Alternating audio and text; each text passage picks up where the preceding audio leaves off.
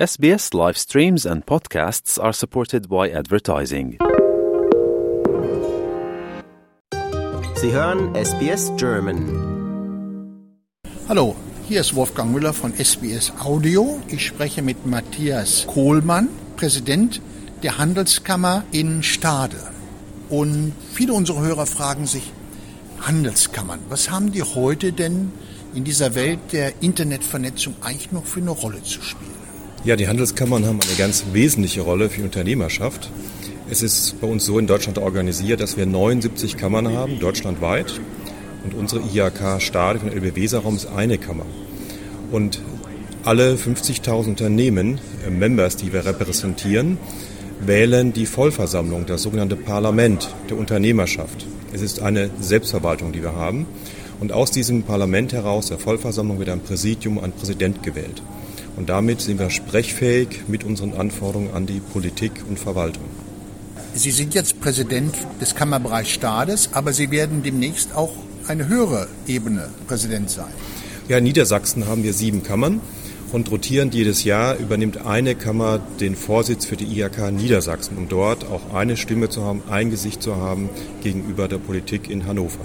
Wozu brauchen denn Unternehmen die Kammer? Die Kammern haben einmal Aufgaben, was Ausbildung angeht, also das Herzblut der Kammern. Wir haben ja die duale Ausbildung, das in den Betrieben und in Berufsschulen ausgebildet wird. Und wir als IHK, wir nehmen die Prüfung ab.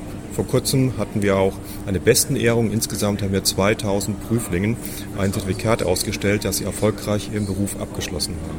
Sie sind ja auch im Ausland vertreten, wie zum Beispiel hier in Sydney. Was können denn ausländische Mitglieder von der Kammer erwarten? Die Auslandshandelskammern sind sehr wichtig, weil das Geschäft in den, von den Gewerbetreibenden nicht nur in Deutschland erfolgt, sondern es gibt immer wieder Auslandsbeziehungen. Und die Außenhandelskammern, das sind so der ersten Brückenkopf, wenn man sich überlegt, will ich eine Beteiligung eröffnen im Ausland, will ich irgendwelche Beziehungen eingehen in der Wirtschaft und dann bilden die IHKs quasi, die AHKs die Brücke für die Gewerbetreibenden im Inland. Sie erwähnten IHK, AHK, ist Ja. nun das auch wieder ein Unterschied? Ja, die Industrie- und Handelskammern, da gibt es sogenannte Pflichtmitgliedschaften der Betriebe. Die Außenhandelskammern, das ist freiwillig, den kann man zutreten und gerne den Nutzen in Anspruch nehmen. Und wenn Sie das von freiwillig sagen, Sie selbst als Präsident sind eigentlich ein, ist das ein Ehrenamt? Genau, das ist ein Ehrenamt und ähm, in meinem normalen Berufsleben bin ich Geschäftsführer der Faun-Gruppe, ein CFO der Gruppe. Und ja, das ist ein Ehrenamt und es ist auch eine besondere Ehre, aber es ist auch Arbeit, die damit verbunden ist. Faun wird nicht jedem unserer Hörer präsent sein, obwohl ich Faun auch schon mal auf LKWs und so gelesen habe. Was macht denn Faun eigentlich? Genau, Faun kommt aus der Lkw-Richtung. Aktuell ist Faun ein Hersteller für Aufbauten, für Abfahrsammelfahrzeuge und Kehrmaschinen. Und wir sind dort europaweit vertreten und haben auch seit einiger Zeit, ja seit 2018, eine Beteiligung in Brisbane mit einer Produktion in Bundaberg. Und das Spannende ist bei unseren Fahrzeugen, seit einiger Zeit haben wir auch eigenen Antrieb entwickelt mit Wasserstoff- und Brennstoffzelle. Das, wir fahren dann elektrisch und können den Strom selbst on board erzeugen, der da benötigt wird, um die Umwelt reinzuhalten. Ja, und ich treffe Sie ja hier an in Sydney bei einer Konferenz Asia Pacific Hydrogen. Sie sind also hier nicht nur als IHK-Mann, Sie sind ja auch aus Wirtschaftsinteresse. Das stimmt. Ähm, Es war auch sehr schön, dass wir im Programm auch einen Kunden besucht haben, die Firma Remondis, die auch in Deutschland vertreten ist. Und dort wird entsprechend äh, Müll und Abfälle eingesammelt, unter anderem auch mit Aufbauten, die hier von unserem Cypeia-Pack Beteiligung hergestellt werden. Mit dem Wasserstoffantrieb, da hört man ja viele positive und negative Stimmen. Wird das denn was mit dem Wasserstoffantrieb? Es ist schon etwas. Allein in Deutschland haben wir hunderte Aufbauten, die fahren in Berlin und anderen Städten.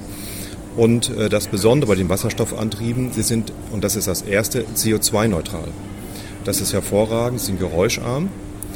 Und ähm, es ist ein elektrischer Antrieb, der auch dafür ausgelegt ist, alle 20 Minuten einen Start- und Stoppvorgang zu haben, um die Behälter einzusammeln.